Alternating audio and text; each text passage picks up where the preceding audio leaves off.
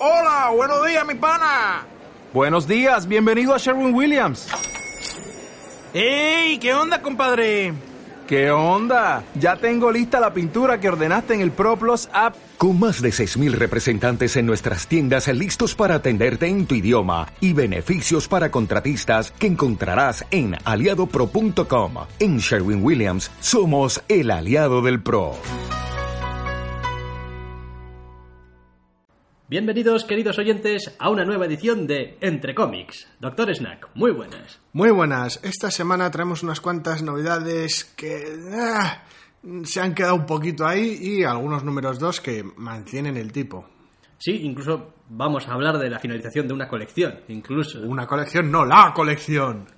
¿Cuál será esa la colección? Tendréis que esperar al final, porque está al final de la lista, así que... Es lo que hay. Es lo que hay. Así que vamos a empezar hablando de un número uno de Big Thunder Mountain Railroad 1 Madre de mía, Dennis Hopeless y Tite Walker para Marvel Disney Kingdoms. Sí, para Marvel dentro de su sello de Disney Kingdoms, con sus pues cómics, pues no sé si para la chavalería o bueno, es un sello un poquito Si raro. son para porque- chavalería, ¿por qué, qué hacemos nosotros exactamente leyendo estas cosas? Porque es decir, un caímos, de- que caímos en Em, Fidget. eh, y ca- Figment, sí, perdón. Y, y- y- caímos en aquella cosa de los exploradores, niños exploradores. De Sí, los- Museum of Happiness, Sí. no recuerdo. Eso es. Y, y ahora vienen con esto y hemos caído también. Pero es que esto son aventuras en el oeste, es, es oeste ligero. Entiendo, es oeste ligero. Sí, es, es aventura western inverosímil, con caballos y trenes haciendo cosas físicamente imposibles y Vale, m- minas encantadas. Protagonista femenina, que es una señorita, pero también es una señorita de armas tomar. Sí, es un poquito típico todo, pero bueno, tenemos básicamente a la hija de un gran magnate minero que viaja al oeste después de que muera su madre, porque para es un personaje Disney, no puede tener ambos progenitores vivos, es imposible. Y pues bueno, mm, su padre la intenta tener entre algodones, e intenta mantenerla protegida mientras le busca algún tipo de, de escuela donde meterla y empaquetarla por ahí, mientras ella quiere, joder, aventuras del oeste. Estoy en el oeste, quiero ver todo eso que me del dijeron oeste. del oeste, las minas y tal, lo apasionante que tiene que ser bajar a una mina. y y- entrar al salón, jugar a póker, todo muy aventurístico y tal, y pues, ¿qué decir? De eso va el cómic, o sea, tampoco... Sí, aprovecha que es una chica dinámica que cabalga sobre el caballo y hace algunas acrobacias y está preparada para la vida moderna del oeste. Del, del salvaje oeste. del salvaje oeste La modernidad y absoluta. ya está y simplemente pues va conociendo un poco su entorno y se acerca a las minas y baja a las minas que es su gran Pues sí. su A ver, gran sueño Más allá de presentar un poquito el... Más, más que los personajes, el, el feeling del propio cómic. Quiero decir, porque los personajes son, son tan arquetípicos que no, no son de estos que requieran demasiada es presentación. se presentan solos Sí, sí, el cómic se dedica más a presentar, pues eso, el- ese tono de aventura de- descerebrante de- que, que va a llevar a cabo. Y bueno, pues intenta avanzar un poco la trama con algunos de los secundarios, pero bueno. sí no he visto tampoco ninguna última página con cliffhanger con menos misterio que este yo le veo a la legua venir ya la identidad del misterioso personaje de la el- última El página misterioso enmascarado. Pero vaya, por lo demás, la verdad es que es un TVO que yo he leído bastante a gusto, a pesar de que al principio es un poco cansino con la gran cantidad de diálogo y de exposición que tiene, porque te cuenta Sí. toda la historia de la chavala, sí, sí, no, las primeras páginas, A mí no se me ha hecho pesado. en fin, más allá de la pequeña escenita de acción que tenemos, Así se entra fácil. Porque tren y caballo y aventura. después, bueno, pues... Luego, ble, ble, ble, bueno. y bla, bla, bla, y oh, estas Sí, cosas. luego tiene sus cosas. De lo malo malo lo exponen lo poco que hace falta saber la mayor parte del tiempo a través del diálogo. El poco monólogo interno que tiene la protagonista dura lo que dura. Entonces, bueno, Y me ha gustado también en general el dibujo, ¿eh? Ah, el Yo creo que con, eh, con el color que le han dado así un poquito alegre y tal, queda muy resultón, sin ser ninguna cosa ni queriendo ser ahí súper detallista, ni queriendo ser súper cartoon. Está ahí en un punto intermedio muy agradable, muy de poder coger el TVO y decir, bueno, sí, tengo más de 30 años, pero puedo leerme este TVO. Quiero decir, no- Funciona. Funciona, no, no, no son súper cabezones con ojos grandes y tal. la duda es cuánto sacrificio tendrán que hacer o acabarán haciendo dependiendo del público al que quieran llegar. por ahora simplemente un cómic de aventuras que funciona. El asunto es que si luego las cosas empiezan a poner más, más serias o suben las apuestas y pues esto, empiezan los vaqueros a disparar al suelo como si fueran el equipo A, pues va a perder parte de la magia.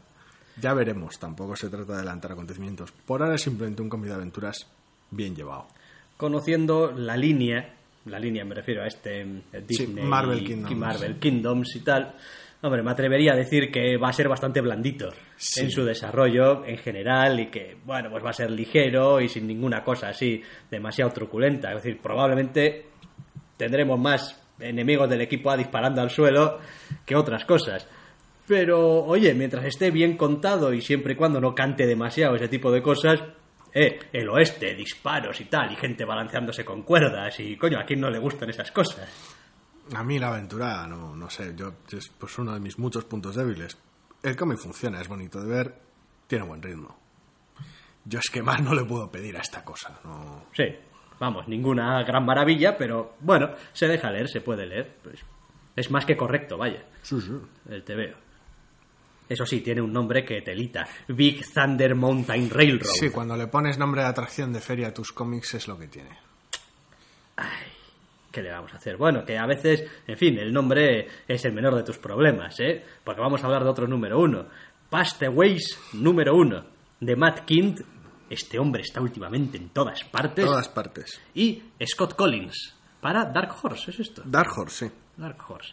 Scott Collins, de quien ya hago ya un, un adelanto, nunca ha sido santo de mi devoción. No, No.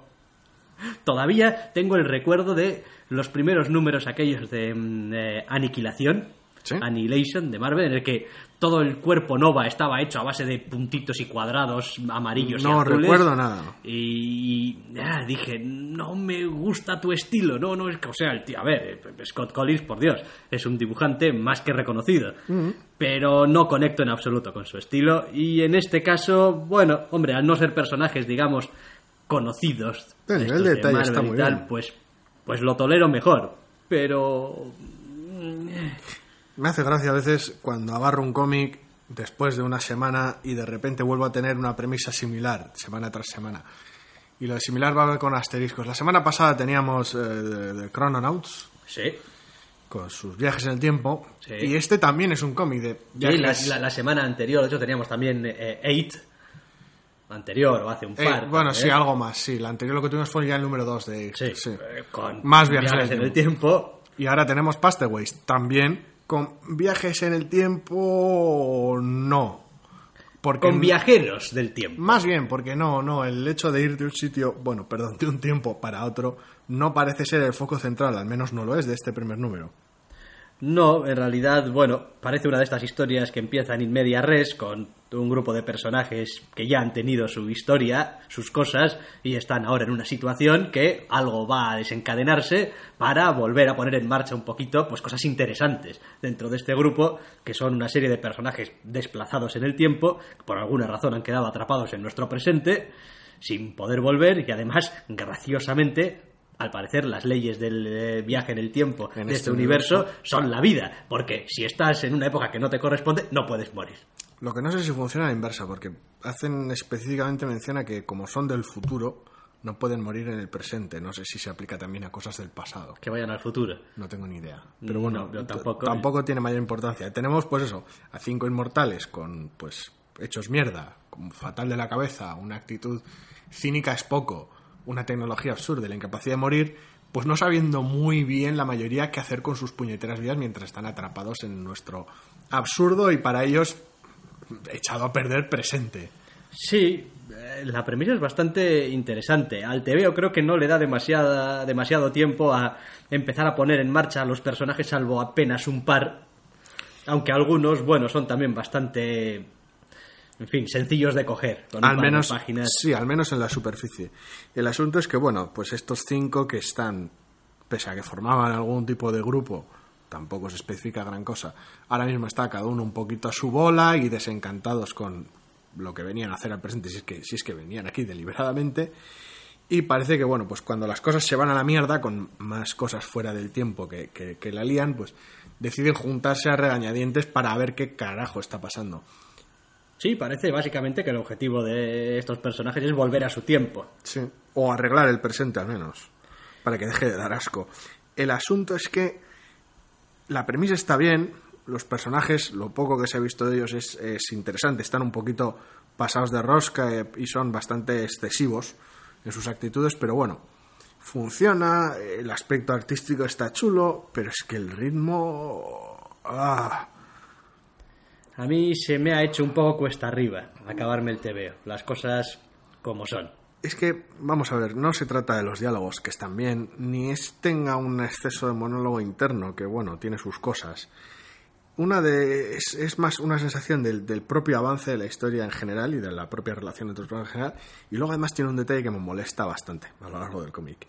Cada vez que aparece una pieza de tecnología que no corresponde al presente, se dedican a enmarcarla en el dibujo, en, en rojo, y añadir una nota al pie explicando qué es y para qué sirve.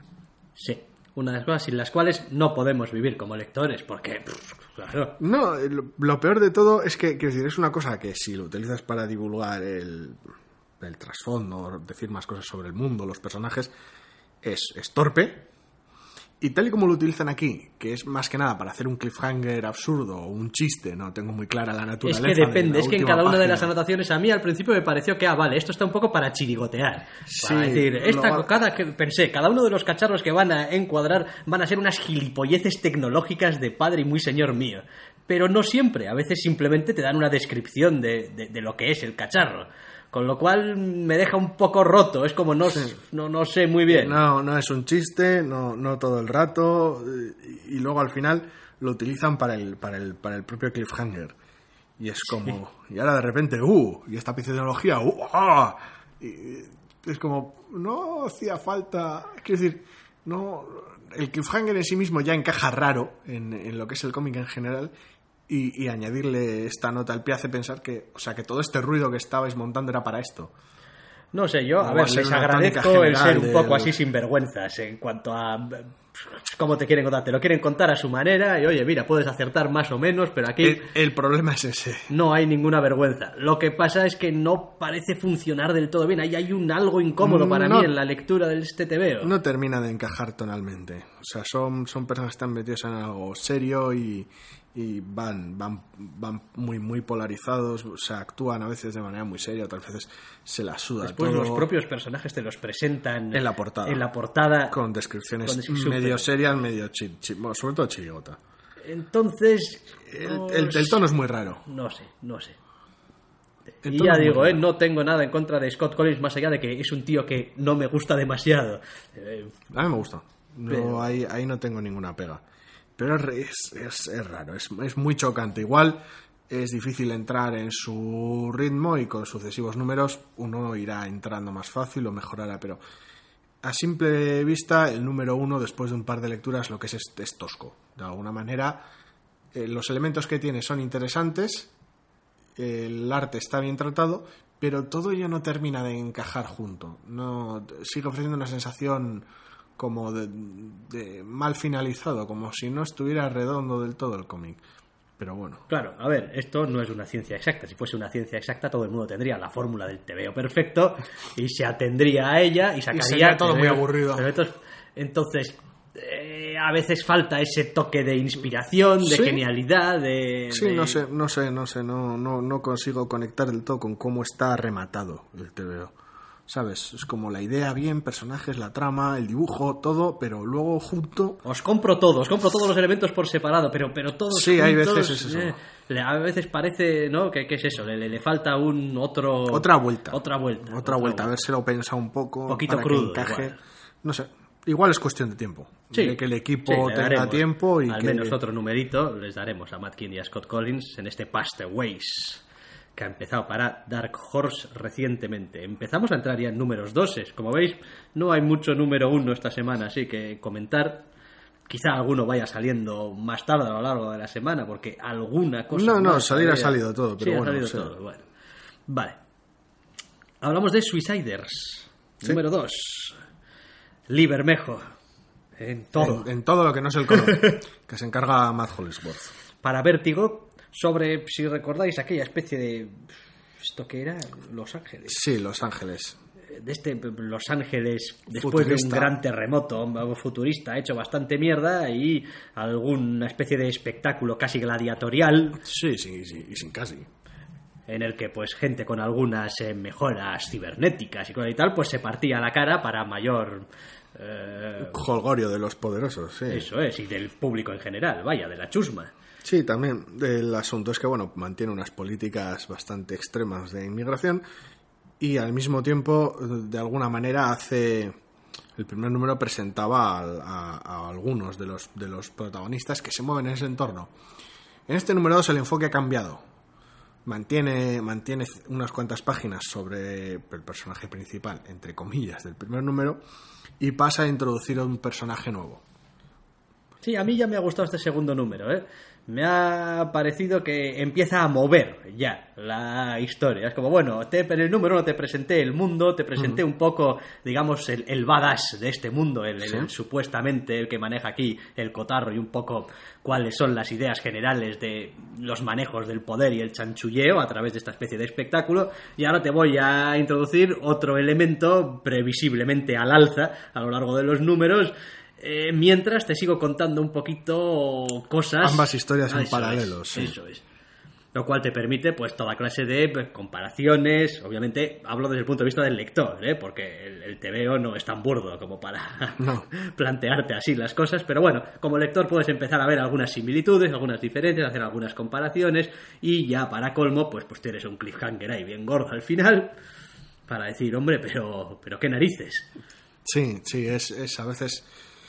No importa tanto lo que es lo que pueda suceder después del cliffhanger como el mero hecho de que sucede en sí mismo. Es uno de estos cliffhangers así que funcionan de manera un tanto acertada en lo que a mí respecta. Importa más el, la sorpresa que el, que el remate en posteriores números porque es una cosa que de alguna manera mm, el peso en la trama es relativo, es tanto como el que le quieras dar. No se trata de, terminar el cómic y decir, "Oh, no sé cómo va a seguir esto, quiero el 3. No. Se trata de más de, hostia, con qué sorpresa ha terminado el 2. Es un Eso valor es. para el propio número que contiene el cliffhanger. No Es como, es que- y es también, yo creo, un aviso para navegantes, a, a- a los lectores de, bueno, aquí pueden pasar cualquier cosa. Yo con los personajes no hago lo deis que por quiero. sentado nada Sí, sí. de entrada porque, porque puede pasar cualquier cosa. A mí es que me encanta cómo lo dibuja Bermejo, eso ya de base. Entonces, ya lo dije en el número uno, me sigue pareciendo que está muy acertado aquí, con los colores de Hollingsworth, evidentemente. Esto funciona solo, el impacto en general que tiene cada una de las viñetas es increíble y funciona muy bien. La historia, mm, no sé, a ver, me ha gustado el planteamiento, pero me parece que es el tipo de número, este número 2, al, menos lo que me respecta, que funciona mejor de, de seguido, cuando ya tienes un tomo con 6, 10, 12 o los que sean. Aquí en medio es como, es, es un choque tonal tan raro con el 1, que, que, claro, te quedas un poco a esperas del 3 a ver qué pasa aquí, cuál es el enfoque. Entonces es, es, es curioso. Y una cosa donde yo creo que también hay que hacer eh, hincapié, porque, hombre, a Bermejo le hemos conocido prácticamente toda la vida como dibujante, es en el hecho de que, oiga, el guion no está nada mal. No, no, no funciona, no, no tiene nada, no ha habido nada que me llame la atención en los diálogos, nada en plan extraordinario, en plan, hostia, qué intercambio del, del copón, pero está bien, es fluido, tiene buen ritmo y funciona con la trama que él mismo se ha planteado. Él se lo guisa y él se lo come y de momento se lo está guisando bastante bien. A mí al menos me está convenciendo, me está pareciendo que, a ver, reconozco que no soy especial material especialmente afín a, a este tipo A de historias, ¿eh? a este tipo de tramas y tal. Pero, coño, es que está muy bien contado. Entonces, joder, para leerte un número de esto al mes no, no hace falta hacer ningún esfuerzo. ¿eh? Es como... No porque es que funciona muy bien y a, y a poco que te guste el estilo de Bermejo, es que me encanta. Me encanta y funciona muy bien con la historia, ¿sabes? No se trata de que, bueno, pues yo tengo este estilo de dibujo, a la gente le gusta, me lo trabajo y tal, y ahora voy a hacer un cómic de mi pequeño pony y lo voy a dibujar así. Pues no porque no le pega, más te vale cambiar el estilo de dibujo. En este caso, no sé si porque él mismo ha dicho, bueno, pues necesito una trama mía que encaje con cómo dibujo yo, bueno, no lo sé. El caso es que funciona. El resultado final es redondo y funciona. Sí, esa es una de las cosas que eh, le preguntaría yo a un autor completo si pudieras, como, bueno, a ver, teniendo en cuenta ¿Qué que... guionizas para tu dibujo? ¿Dibujas para tu guion? o- Eso es, es decir, te viene primero la idea, te viene primero una imagen, ¿cómo diablos lo haces? Porque, porque tú lo haces todo. No es una cuestión de... Vaya, No sé, es que es eso, cada uno tendrá su aproximación. Entonces, es raro. Y cada, cada cómic es individual a veces. Haces unos bocetos y de ahí. De todas maneras, eh, le está funcionando, ¿eh? A Bermejo, este Suiciders número 2. Estoy satisfecho con cómo va esta colección de momento.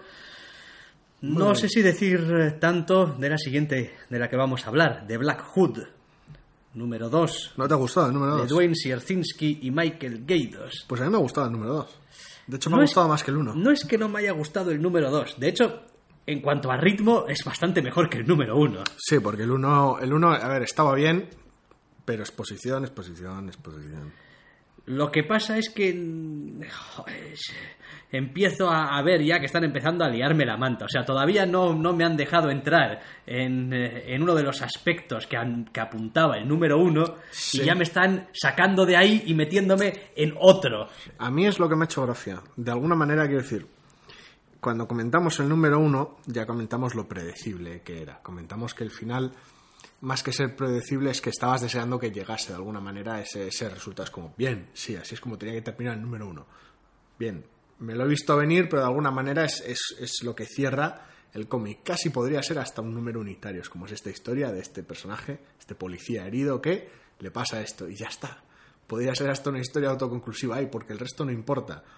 Porque, ¿qué quieres ahora? Una historia de un vengador enmascarado que papalea yonkis. Entonces, lo que me ha gustado de este, de este número 2 es precisamente, al margen de los detalles que tenía el 1 respecto al personaje, ese giro. Es como, bueno, pues esta es una historia de un policía herido a palear yonkis, sí, pero. Y los grados de pero que se desarrollan en este número 2, desde el principio en realidad, con ciertas actitudes y ciertos momentos, hasta el final, es toda una galaxia, hay una galaxia de peros en medio de cómo se desarrolla la trama en este número 2. Entonces, se hace raro, se hace chocante por, por la sorpresa, pero yo le he dado la bienvenida a todo este desarrollo. Hombre, viendo cómo ha ido en estos dos números que hemos leído hasta ahora, a uno le empieza a entrar la duda de si realmente el, el ritmo de la colección no va a ser esta. Es decir, al final del número 3 llegamos y ¡pam! vuelves a tener otro pequeño giro, otro pequeño cambio. Y estás continuamente... Hombre, en algún momento me imagino que tendrá que estabilizarse, lo que es algo muy, muy corto. Me refiero a que esta trama, que se desarrolla en el número 2, de la cual pues tampoco vamos a entrar a hablar, eh, a comentar detalles por no estropearlo, esta sí que es más interesante, esta sí que da más juego. Sí, hombre, da más, da más juego principalmente por, eh, por todo lo que nos ha contado también el número uno del personaje. Ya no solamente algo que le pasa a ese personaje, sino que ese personaje además tiene un cierto bagaje encima, lo cual hace la situación actual todavía más complicada. Lo cual le añade pues pequeñas capas a una situación que por otra parte tampoco es súper original, tampoco es una No, cosa, no. pero está bien traída, está bien metida dentro de la trama y aprovechando todo lo demás que sabemos de los personajes empieza a abrir una serie de opciones que lo hacen interesante. Sí, de alguna manera es como si el número uno estuvieras viendo pues alguna serie más o menos policíaca, más o menos normal, más o menos esperable, que sea satisfactoria y funcione bien, pero sea predecible, y en el segundo capítulo pues acabas viendo pues alguno de las locuras de la serie de Fargo o alguno de los despropósitos muy locos que suele montar en Justified. Es como, sí, bueno, pues ahora hago un giro, estos personajes funcionan de esta otra manera y las cosas se complican. Y la gente está muy liada en un tema muy turbio. Y de alguna manera este número 2 le da este giro interesante. Sí que es chocante, sí que el ritmo podría mejorar. Pero bueno, a mí me ha gustado. Me parece que funciona muy bien. En cuanto a ritmo, ya digo, ¿eh? yo creo que tiene mejor ritmo que el número uno de largo y de manera bastante evidente y clara. Lo que pasa es que, bueno, pues eh, yo, en fin, a veces, pues lo reconozco, no debería hacerlo, pero a veces leo con ciertas expectativas, no, no, Sí, no sí, no, conscientes, no, a ver, pero Es vaya. inevitable, da igual. Y aunque no hubieras leído, o sea, es- con el 1 pasa lo mismo. Es como, vale, ¿qué espero de 2? Es como, decir, ¿qué, qué, qué quiero de él al dibujo? ¿Qué tipo de historia es inevitable? Quiero decir, salvo que hayas leído cero cómics y aún así vendrías influenciado a otros medios. No, no hay manera de evitarlo. Y la Ah, verdad es que a mí... Las influencias son unas putas. Pues eso, a mí la verdad es que me ha gustado el giro, me ha gustado el desarrollo. le queda espacio para mejorar en ritmo, pero bueno, en este tipo de historia con este tipo de protagonistas, el monólogo interno es casi ya, vamos, marca de la casa, es casi inevitable. Entonces, bueno, hay ciertas cosas que encajan. Ok, muy bien. Vale. Más números doses. Tenemos todavía otro para comentar. The Empty, número 2, de Jimmy Robinson, que como dijimos, creo que este sí que lo hacía todo, di- dibujaba, guionizaba. Es hasta el rotulista. Es hasta el rotulista, colorea, o sea, vamos, kudos a este señor Pues en sí. este TVO para Image, donde nos contaba esta historia acerca de pff, un mundo totalmente árido y medio muerto, donde cae un personaje que viene de pues, pues, otro mundo completamente distinto, un vergel, un... vamos. Y el choque cultural y un poquito de realidades que hay entre los dos y cómo se ven embarcados, ¿no? Sí, más las diferencias de idioma, de aspecto físico en general, pues sí, en una, una especie de, de, de quest- casi de cuento fantástico muy, muy loco, tenemos a, a personaje de un mundo donde, donde la vida fluye, que acaba en un, pues eso, en un desierto horrible, acompañado de, gente dura, acostumbrada a hacer lo que hace falta hacer para sobrevivir ahí, pero sin tampoco ser no caer en este rollo de oh no soy soy soy una tía dura es como estoy acostumbrada a vivir aquí voy a reventar lo que haga falta sí lo que haga falta pero no más. Es como sobrevivir es sobrevivir no es masacrar de gratis Sí, hay toda una cierta filosofía de vida de, bueno, eh, cada cosa que mato me da vida a mí, de manera que, bueno, todo se aprovecha y solamente se hace lo justo y necesario, ¿no? Para sobrevivir. Y el tono funciona bien y los personajes funcionan bien, pero entre el estilo de dibujo, lo exótico de este mundo de fantasía y lo, lo extravagante en ocasiones de ciertas situaciones, pese a que entren dentro del género de- dentro de algunos tópicos del género fantástico en sí mismos y a otros les den un poquito la vuelta, sigue siendo complicado entrar, sigue siendo unas pequeñas barreras. Quiero decir, es un, es un mundo pese a los tópicos o los lugares comunes tan, tan especial, tan único, tan, tan extravagante en ocasiones, que se hace complicado entrar. Pero yo creo que, que poco a poco va, te va ganando, de alguna manera. Que el cómic cuesta quererlo, pero luego se deja querer. Sí, hombre, a ver, cuesta, cuesta quererlo a simple vista porque precisamente por esa mezcla de, de personajes de orígenes distintos que tiene, que son visualmente también tan distintos, distintos. voluntariamente, a veces puede chocar un poco. Es como, oye, aquí qué, qué, qué pasa? Pues, al dibujante se le iba la olla y entonces dibujaba algunos un poco más así, otros no. Es realmente... eh, Es realmente extraño, sí. Construye un mundo no a base de, bueno, esto aquí hay fantasía, unos elfos, unos enanos, y no. No, realmente aquí hay, aquí hay bastante, bastante locura y bastante disparidad muy deliberada en torno al diseño de personajes. Y después pues habrá que ver a qué nos apunta el, el cliffhanger, el final del número.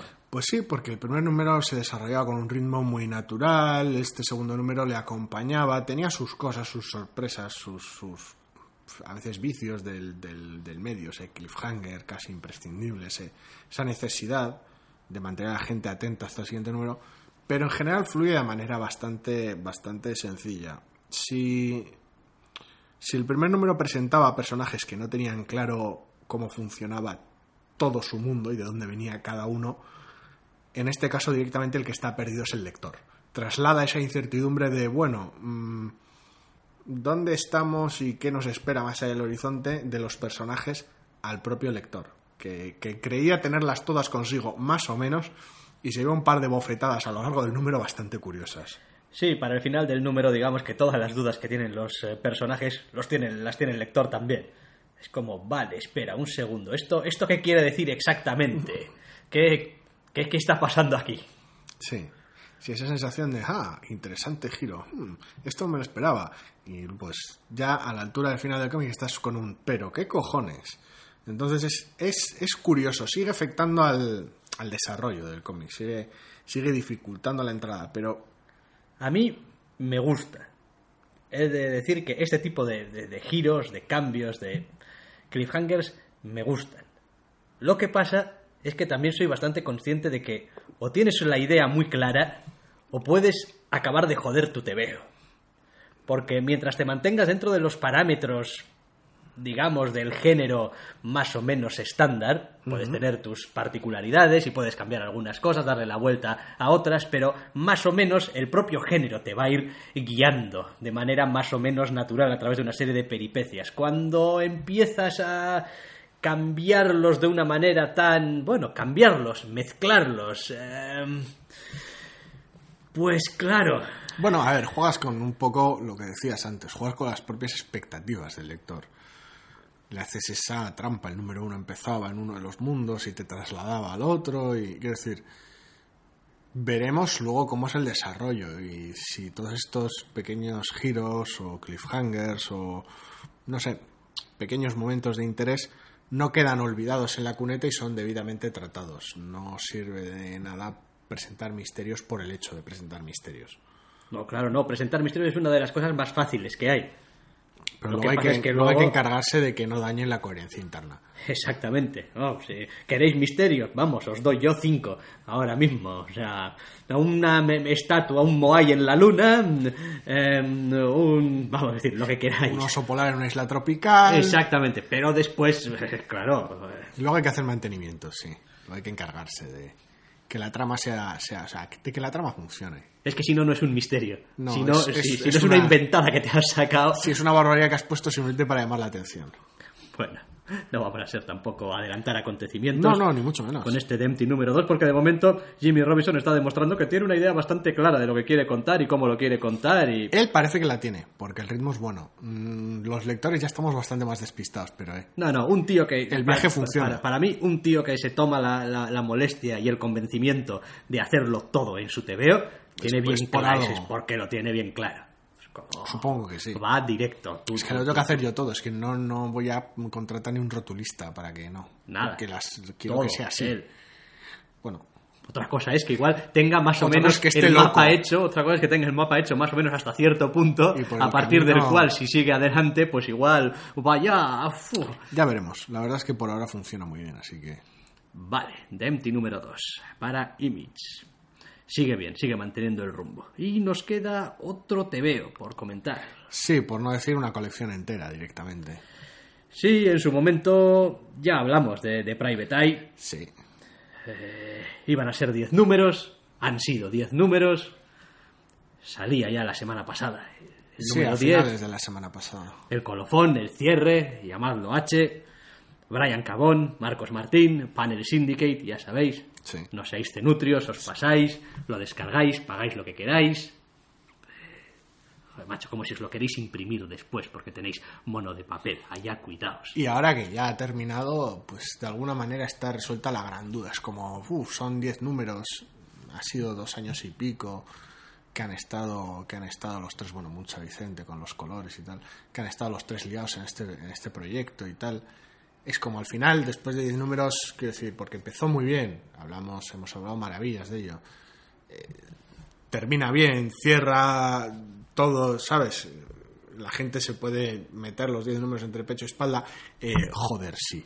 Sí, y va a O sea- merecer la pena. Además, porque es un veo para mí fantástico. Sí. Eh, De hecho, tan fantástico que creo que para cuando hemos alcanzado ya los últimos números, eh, le hemos perdido quizá un poco el respeto. Es. Nos Es hemos como, acostumbrado. bueno, sí, es como, bueno, pues ya el, el número 10 de, de, de, de The Private Eye, vale. pasa, pues, pasa, pasa con otros también. Pasa con. A mí, por lo menos, me pasa con Saga, me pasa con Hawkeye, me pasa con otros cómics que me gustan mucho que tengo la costumbre de que de- o sea, tengo, estoy ya, no sé, adaptado, son, son tan buenos que soy capaz de ver lo buenos que son, pero no me sorprende lo buenos que son porque ya sé que son muy buenos. Y yo creo que a este TVO le pasa exactamente lo mismo. Más allá de, bueno, eh, ya sabéis que esto estaba basado en un mundo donde la información privada de la gente, después de que Internet Explotase. explotase, no hay otra manera de llamarlo. eh, pues se- se hizo pública y todo el mundo tenía acceso a esa información, de manera que la gente, de repente, pues la privacidad es una de las cosas más preciadas que tiene esta sociedad y la peña pues va enmascarada y guarda su identidad para que nadie sepa quiénes son, ni lo que hacen, ni tal. Pues sí, Y en mitad de todo este asunto tenemos pues a un protagonista que es un investigador privado. investigador eh, privado, aquí lo llaman más bien paparazzi, creo, Sí, paparazzo. Sí, en este, en este caso, porque sí, porque la propia prensa hace de policía. Y es todo así como bastante loco, obviamente. Si no lo habéis leído, pues estáis tardando y ya está. Pues sí, crimen, asesinato, embrollo, líos, conspiraciones, todo, todo, todo muy espectacular. Y aunque hablábamos eso de la costumbre de que, de cómo jode, pues el número 10 de Previtario es bueno, pero bueno, ya esperaba que fuera bueno. Aún así, aún así, si no en otra cosa en esto, hacednos caso, acojonante. O sea, cómo termina, cómo termina esa última página, es que es buenísimo. Sí, es genial porque para mí lo bueno que tiene la última página es que es una página o puede ser una página distinta para cada lector. Es Sí. decir, hombre, a ver, a mí me parece bastante evidente. Sucede lo que sucede, cosas. pasa lo que pasa, sí, las interpretaciones, sí, la significación de esas interpretaciones más que el... Entonces, eh, para mí, en parte, las grandes obras tienen esa, esa cualidad de, de- de contarte una historia, una historia que es interesante, que está bien contada, que tiene sus partes, sus personajes. Y con su claridad, Claro, sí, sí. Y, lo y- y cual después, no al margen. que sí haya lugar para, para el juego, por decirlo de alguna manera. Sí, hombre, a mí me han gustado muchas cosas de, eh, de este Private Eye, más allá de que, bueno, pues el hecho de que su, su, su concepción, digamos, a pantallazos y tal, con páginas apaisadas y tal, pues Sí. bien, es una cuestión formal que está muy bien, que hay que currárselo, hay que pensar muy bien cómo se hacen las cosas, porque, eh, en fin, eh, tiene más dificultad quizá de la que pueda parecer. Pero después hay otro montón de cosas a nivel de historia y de desarrollo y de cuestiones que suceden, de, de- de- de trama, que, coño, pasan casi, casi de manera que dices tú, venga, hombre, esto, esto, esto no puede pasar, quiero decir, esto es, esto es lo que pasaría de normal, esto es, esto es, quiero decir, no, Y es, y es sorprendente en el proceso, sí. Sí, es como, no, no, no, no, no puedes hacer esto. Quiero decir, me, me sorprendes haciendo precisamente lo que, coño, el sentido común decía que tenía que pasar en esta situación, ¿no?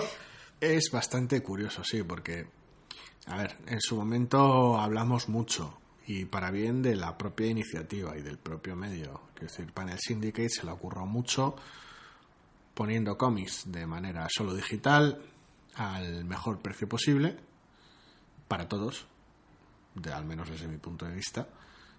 Y la verdad es que intentando de alguna manera no ya darle un empujón a una vertiente distinta al medio, que es el cómic digital, sino, sino directamente haciendo una apuesta, poniendo los cojones en la mesa, por decirlo de manera clara y soez. Pero al margen de toda esa iniciativa, que aplaudo, está muy bien y necesita más, más adeptos y que, se, y que se dé a conocer, y al margen de, de los detalles técnicos que ello implica, como la decisión de Marcos Martín de llevar a cabo todo el cómic en apaisado, para su lectura en pantallas, al margen de todo eso, detrás hay un cómic de la hostia, con una, con una premisa acojonante y muy bien llevado a lo largo de toda su historia, y llevada por unos personajes que son puro amor. Todos, desde el más grande hasta el más pequeño.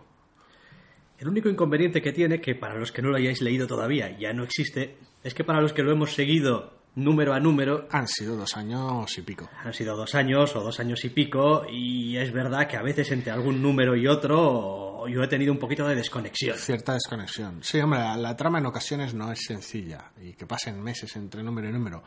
Sobre todo en, algunos casos como el nuestro que nos metemos tantas cosas dentro de la cabeza y que a veces... Pero bueno, eso se soluciona ahora, que es cogiendo el tablet con todos los números que has comprado, poniéndote cómodamente en el sofá y metiéndotelos todos en fila. Sí, sí, no, realmente, eh, jo, estoy muy contento con este de Private Eye. Es decir, es, o sea, eh, la mera evocación de la colección eh, en mi mente me, me hace sonreír. Es como veo, veo esos colores vibrantes, veo, veo esos personajes en continuo movimiento. Es decir, la verdad es que si pienso en esta colección, no me imagino en ninguna situación estática. Piensas en movimiento. pi- pienso en los personajes moviéndose de, de- de- de un sitio a otro, haciendo alguna acción. Igual es alguna de las señas de, de Marcos, al menos en este número, al menos en este cómic, vaya. Es ese, ese concepto de, de las cosas se mueven continuamente. Hasta cuando están en un sitio se están moviendo. Sí, de alguna manera el dinamismo en el dibujo y en el esto acompaña, en, en, en el propio presentación de las viñetas, acompaña el propio dinamismo de la trama, que en ningún momento se queda parada en esos 10 números.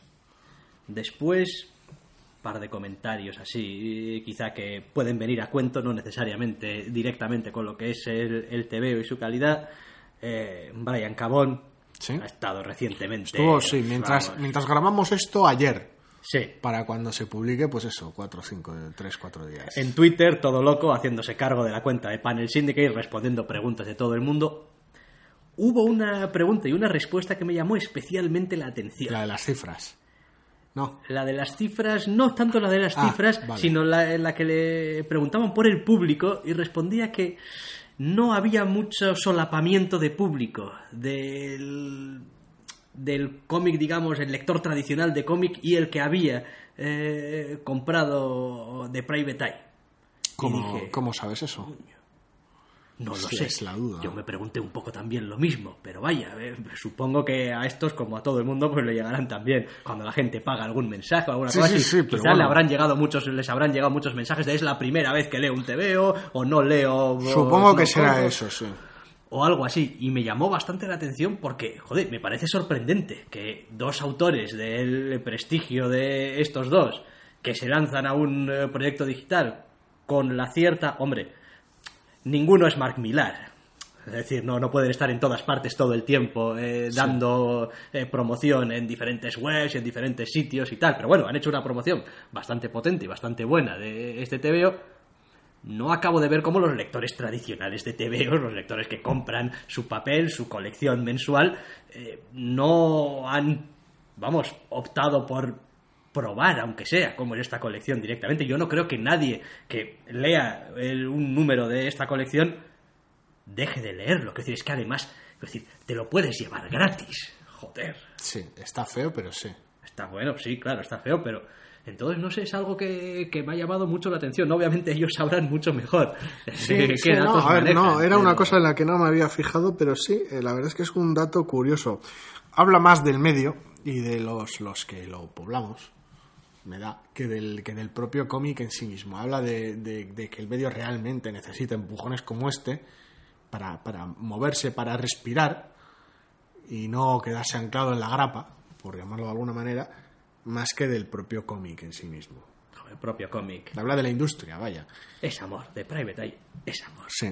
No, la verdad es que a mí lo que me llamó la atención entre sus respuestas de ayer, más allá de los delirios y más allá de anunciar los siguientes proyectos que tiene con Image y demás, eh, la verdad es que me llamó la atención el tema de las cifras de venta. Porque, porque dio cifras de venta. Bueno, Bueno, más o menos, sin entrar en demasiados detalles, pero bueno, habló de que es eso, que la, la mitad de, de la gente pues sí que sí que metía pasta y que bueno, pues la media de gasto estaba en los dos dólares. Pues la gente preguntaba, oye, ¿cuál es el precio? y que habían llegado a las seis cifras, creo. Sí, sí, claro, seis cifras es un margen muy amplio. Claro, seis cifras, seis Pero- cifras por número, seis cifras. Sí, entre- como ya he dicho, asumo que poco detalle. Número, porque si son seis cifras por para los diez números. mm, Bueno, hablando- está, está ahí. Seis cifras, la duda es si de ingresos o de venta de números. Ajá, ajá, ajá, ver, misterios, si- da igual. Si son, si, son, si son seis cifras en total, estamos hablando de 500.000 cómics, por poner en total, estaremos hablando de 50.000 ejemplares por número. Ninguna broma. Ninguna broma. Pero por eso digo que, decir, mm, no pasa nada tampoco. Ellos, ellos verán, ellos sabrán cómo de satisfechos están. En general se les nota contentos con el proyecto, con Sí. la idea y Hombre, con la iniciativa. tienen- Y van a repetirlo. Y tienen una ventaja, además. Eh, a veces se suele hablar de Internet como ese medio de, de la inmediatez, de, en lo que, en donde enseguida te quedas viejo, Sí. pero en este caso va a ser que no. Porque mientras que yo publico en papel mi TVO y es el TVO del mes pasado, yo tengo de Private Eye ahí todos los días, a Todo cualquier rato, hora, cualquier todo el rato, en cualquier momento, y es siempre nuevo para mi lector. Y como no se ha publicado en ninguna fecha concreta, de hecho, me he fijado y son, son muy zorros y muy listos. Cuando entras en eh, Panel Syndicate en la página, intentas, eh, bueno, intentas no, te descargas alguno de los números que quieras de la lista de cual, nunca ponen qué fecha es, ha sido colgado. No. Es decir, no sabes. No, porque yo, porque yo no, alguna vez quise, alguna vez pensé, joder, yo creo que ha ¿Cuándo pasado. publicaron ¿Cuándo cada- publicaron el último y tal? Y fui En a la la, página, página y no miré, a ver, esa- ¿cuándo está el número 8 Na, na, na, na, na, no está, es decir, esto es una obra completa. No, porque no, es que además no importa, es que no, no viene al caso. Por eso, de alguna manera, eh, es, es ligarse con sistemas de producción que no te incumben, no te atañen. No, tú no sacas tu cómic todos los miércoles en papel, no, no va contigo.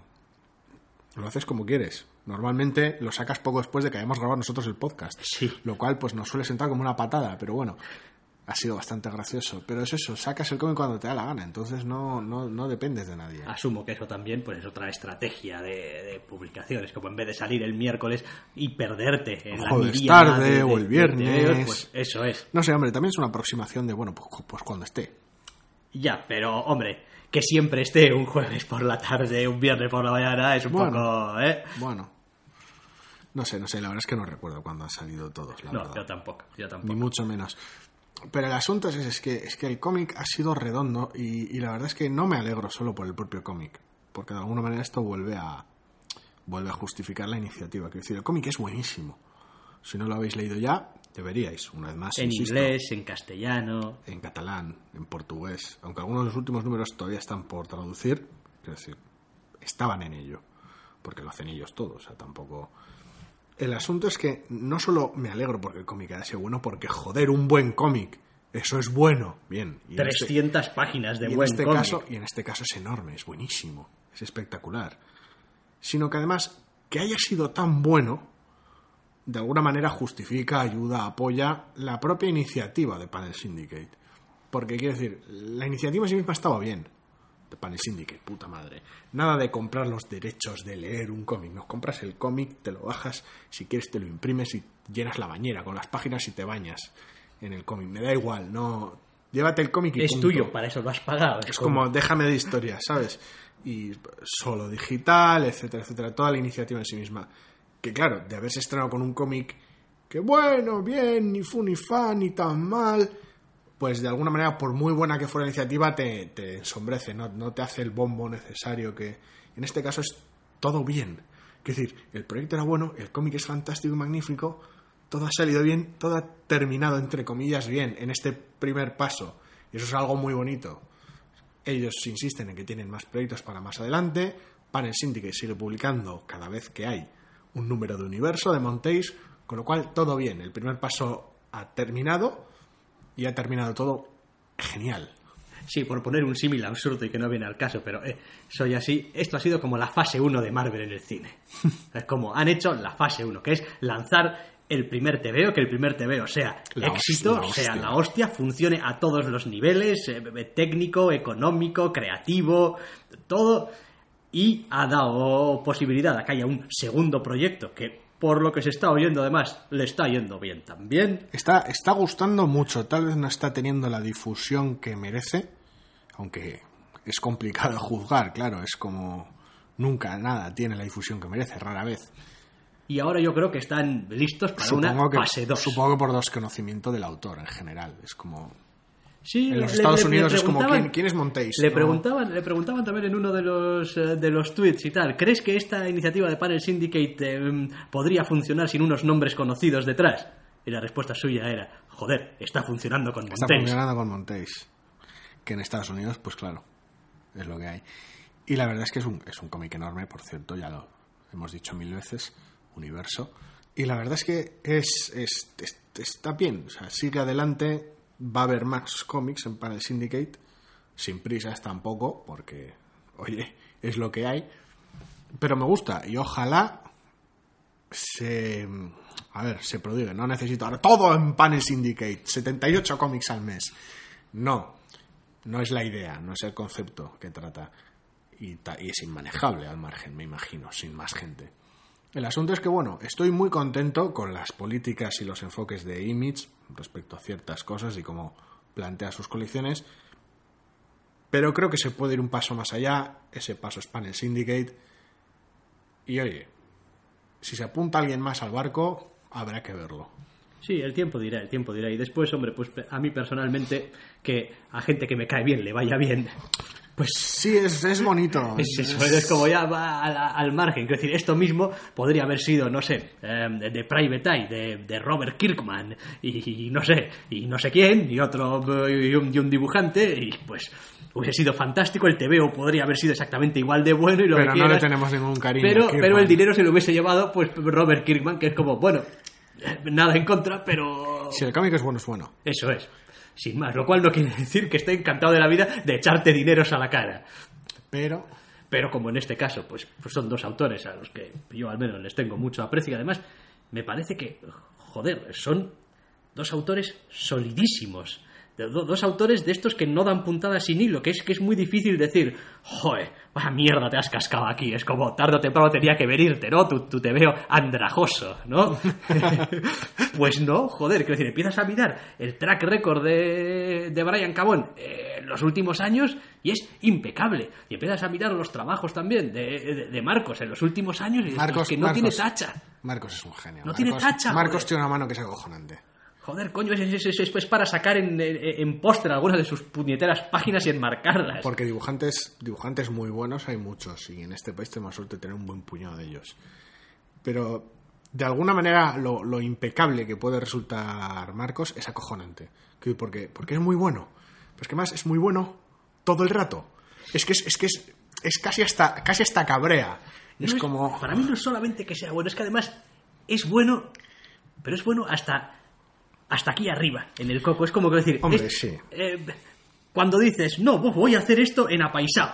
¿Sabes qué quiero decir? Sí, porque la idea fue suya, no de Brian, sí.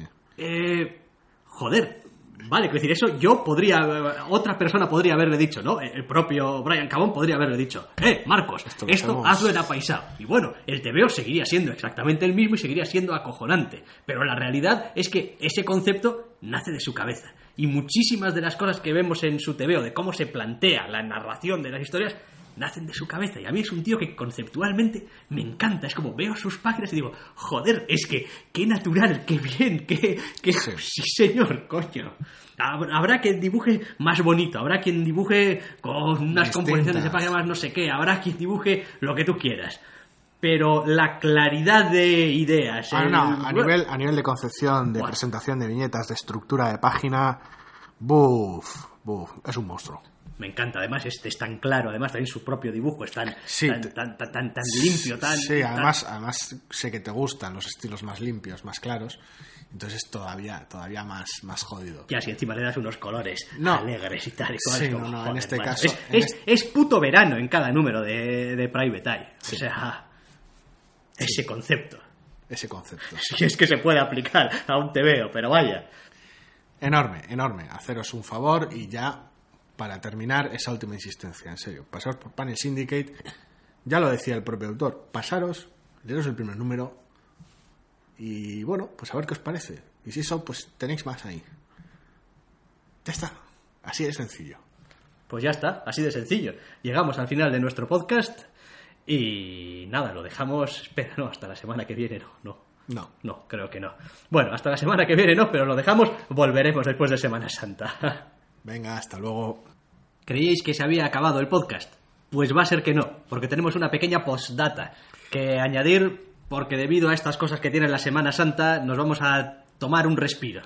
Pues sí, aprovechando un poquito fechas, aunque ninguno de nosotros nos vaya a tocar hacer de costalero, la verdad es que vamos a aprovechar estas, estas fiestas para desconectar y descansar un poco, sobre todo después de unas cuantas cadenas bastante locas de gripe que hemos tenido. Y vamos a estar de alguna manera un, par de semanas de vacaciones. Sí, a ver, tampoco vamos a decir lo que no es. Si casualidad coincidiésemos en el mismo sitio en esta Semana Santa, pues igual existiría alguna pequeña posibilidad de que va, venga, va, anímate, un, un podcast aunque sea cortito. Pero como va a resultar que la geografía es la que es y pues va a haber muchos kilómetros Sí, entre un doctor y el otro, Y además lejos de, de nuestras conexiones a internet estables y habituales, con lo cual pues A la aventura, a la hacerlo aventura. de manera remota iba a ser bastante complicado y chapucero. Así que vamos a aprovechar y nos vamos a tomar un pequeño descanso. Eso no significa que no vaya a haber actividad, porque estamos muy fatal de la cabeza y seguiremos diciendo barbaridades en Twitter. Y si alguno de nosotros se aburre, y mm, es posible que nos pase, no digo yo que no, igual cae algo en el blog. No prometo nada, pero me da que es bastante posible. Así que igual algo hay. Como siempre, la información estará en Twitter al momento. En cualquier caso, van a ser dos semanas sin podcast para descansar y para prepararnos. Porque Sí. a la vuelta tenemos una misión. no imposible, espero. No, no imposible. Este año nos vamos al Salón del Cómic de Barcelona. Pues sí, Llevábamos ya algún tiempo con la idea rondando en la cabeza, pero entre problemas de fechas, problemas de no sé qué y de no sé cuántos. Sobre todo problemas de fechas. Sobre todo problemas de fechas. Sí, por eso es la única razón que da, básicamente. Y no sé qué, y no sé cuántos. Y no sé qué, y lo otro. Bueno, por problemas de fechas no hemos podido ir eh, hasta ahora. Este año sí vamos a poder ir. Esperamos disfrutar eh, la experiencia. Todavía estoy un poco mosca porque la programación oficial no pone nada de qué autores nacionales están invitados. Van presentando sus cosas y Me sus exposiciones contento. y tal. Y bueno, pues todos sabemos que el salón siempre es peor que el del año anterior. Da igual a quién, da igual como sea. Siempre va, nunca es como antes. Y patatín y patatán. Y hay más de videojuegos y de no sé qué que de cómic. Bueno, a ver, nosotros lo tocamos todo, ¿vale? Que los cómics nos vuelven muy locos, pero nosotros lo tocamos todo, así que vamos al salón a disfrutar lo que hay, a tocarlo todo y a entrevistar a quien se deje. Sí, sí, vamos a ver. Yo creo que un par por lo menos caerán. Sí, andamos moviendo moviendo hilos, andamos con el- contactando con unos y con otros y bueno, menos algún político que pase a hacerse la foto, A ese ni porque agua. no, no, es, no es nuestro rollo. A los demás, todos aquellos que nos llamen la atención y los que no, pues los perseguiremos un poquito, habrá entrevistas. Y básicamente yo creo que eso es lo que teníamos que decir. Por lo tanto, resumiendo, ni entre cómics, ni Ni zas- zascandileando durante las próximas dos semanas. Tranquilidad, Tiempo calma, de Semana sosiego. Santa, Semana de Pascua, esas cosas. A la vuelta ya volveremos y seguiremos hablando pues, de todas estas cuestiones, de series, de películas, de TVOs, de lo que se ponga por delante, en De- definitiva. Definitivamente de lo que se ponga por, del- por delante y de todo aquello con lo que pues pasemos nuestro rato. Y ahora sí, colorín colorado, este podcast se ha acabado. Agur. Dale más potencia a tu primavera con The Home Depot. Obtén una potencia similar a la de la gasolina para podar, recortar y soplar con el sistema OnePlus de 18 voltios de Ryobi desde solo 89 dólares. Potencia para podar un tercio de un acre con una carga. Potencia para recortar el césped que dura hasta dos horas. Y fuerza de soplado de 110 millas por hora. Todo con una batería intercambiable. Llévate el sistema inalámbrico OnePlus de 18 voltios de Ryobi. Solo en The Home Depot. Haces más. Logras más.